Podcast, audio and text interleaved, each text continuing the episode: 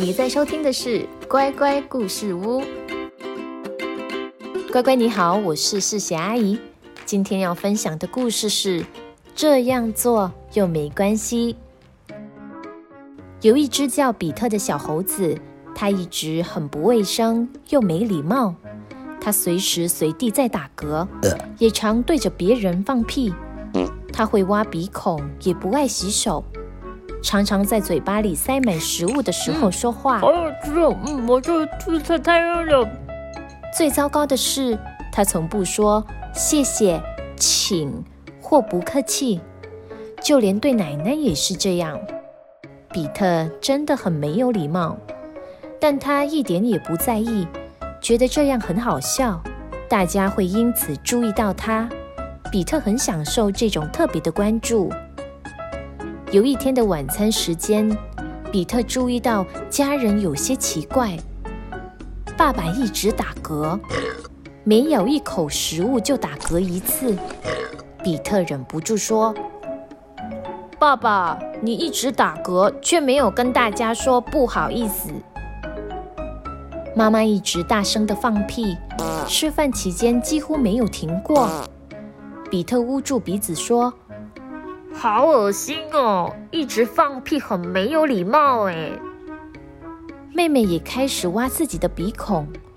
或许妹妹还小，不懂礼貌，但竟然没有人阻止她，也没有人跟她说这样很恶心。爸妈，妹妹一直在挖鼻孔啦！比特向爸爸妈妈告状，但爸妈并没有理会。真的是很奇怪的一顿晚餐，完全没有人说谢谢、请或是不客气，每个人都在疯狂打嗝，或是用塞满食物的嘴巴说话。爸爸还直接用手拿东西吃。最后，比特真的受够了，他问：“怎么每个人都这么奇怪？”妈妈边回答边用袖子擦鼻涕说。我不懂你的意思，爸爸说：“对啊，我们只是在学你啊。”比特低头看自己，他双手脏兮兮的，衣服上也全是食物屑，而且他非常确定自己刚刚放了一个屁。他说：“也许我应该试着表现更有礼貌一点。”爸爸说：“哇，你总算发现了。”妈妈也说：“真是太好了。”妹妹则露出笑容。妈妈说：“好了，我们继续吃饭吧。”这时候，比特大喊：“我要吃蔬菜！”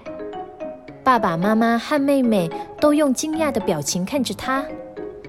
比特压低音量，笑着说：“呃，请给我一点蔬菜好吗？”从那次以后，比特努力试着当个有礼貌的小孩，好吧，其实他大部分的时间都有做到哦。这样做又没关系。故事结束了，乖乖，你喜欢今天的故事吗？你也会像比特那样常常乱放屁、乱打嗝、乱挖鼻孔吗？希望听完今天的故事，也会让你变成一个有礼貌的小孩。谢谢你今天的收听，我们下集再见，拜拜。